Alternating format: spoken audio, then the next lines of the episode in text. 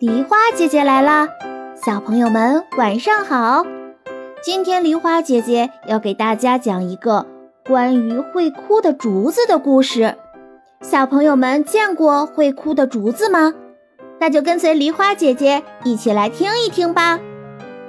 尧舜时期，湖南九嶷山上面有九条恶龙，它们常常到湘江来溪水玩耍，导致山洪猛涨。房子被冲垮，弄得百姓们苦不堪言。舜帝关心老百姓的困苦，便对自己的两个嫔妃娥皇和女英说：“我要亲自去南边帮助百姓，替他们除害解困。你们等我回来。”娥皇和女英备受尧舜的影响和教导，心系百姓。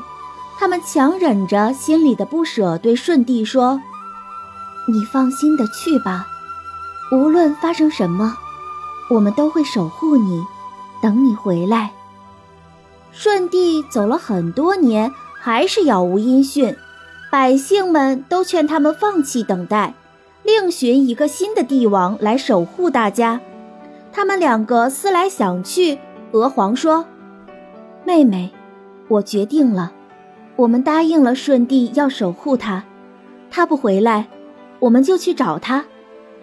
于是娥皇和女英来到湘江寻找丈夫，他们翻山越岭，总算赶到了九嶷山一个叫三峰石的地方。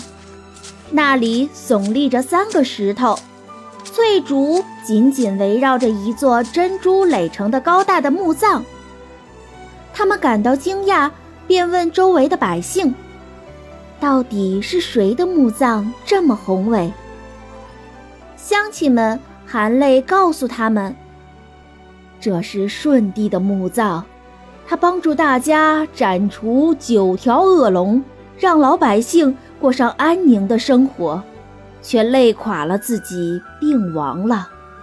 湘江的百姓为他修了这个墓葬。”九嶷山上的仙鹤也从南海衔来绚丽夺目的珍珠，撒在舜帝的墓葬上。那三个巨石就是舜帝除灭恶龙用的三把尺。娥皇和女英听说之后，悲痛极了，两个人抱头痛哭。他们哭了整整九天九夜，哭肿了眼睛，哭哑了喉咙，泪水也流尽了。第十天。他们哭出来的不再是眼泪，而是红色的血泪。百姓们都很好奇。突然刮起了一阵风，大风过后，却不见了娥皇和女英的身影，而身边的竹子上，只留下了红色的泪滴。原来是娥皇和女英的哭泣感动了上天，他们成为了香水之神，生生世世地陪伴在自己的丈夫身边。因为泪水洒在竹子上，后来这些竹竿上就一直有了这种独特的斑点。这些斑点有的像指纹，是娥皇和女英抹眼泪时不小心留在竹子上的印记；而那些斑点就是他们的泪斑。这些泪斑有紫色的，有洁白的，也有赤红的。据说那些赤红色的泪斑就是他们的血泪。无论下雨还是霜降，这些泪斑都不会消失，就像娥皇和女英对舜帝的守护一样，不离不弃，始终相依。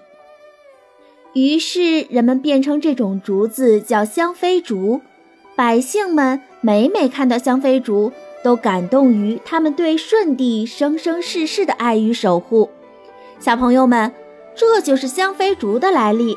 娥皇和女英。对于舜帝的信守承诺，对于感情坚贞不渝，都值得我们学习。生活中，我们也有自己爱的人，值得我们去守护。比如我们的爸爸妈妈和爷爷奶奶，我们答应了他们的事情，就一定要做到。答应了爸爸妈妈和他们一起做家务，就要真的动起来。答应了爷爷奶奶要教他们用手机，就要耐心教会他们。今天的故事就讲到这里了，小朋友们，今天的题目是：娥皇和女英成为了哪里的神仙呢？留言告诉梨花姐姐，就有机会得到梨花姐姐精心准备的神秘小礼物哦。喜欢梨花姐姐的故事，别忘了点赞、分享、订阅。明晚八点，不见不散。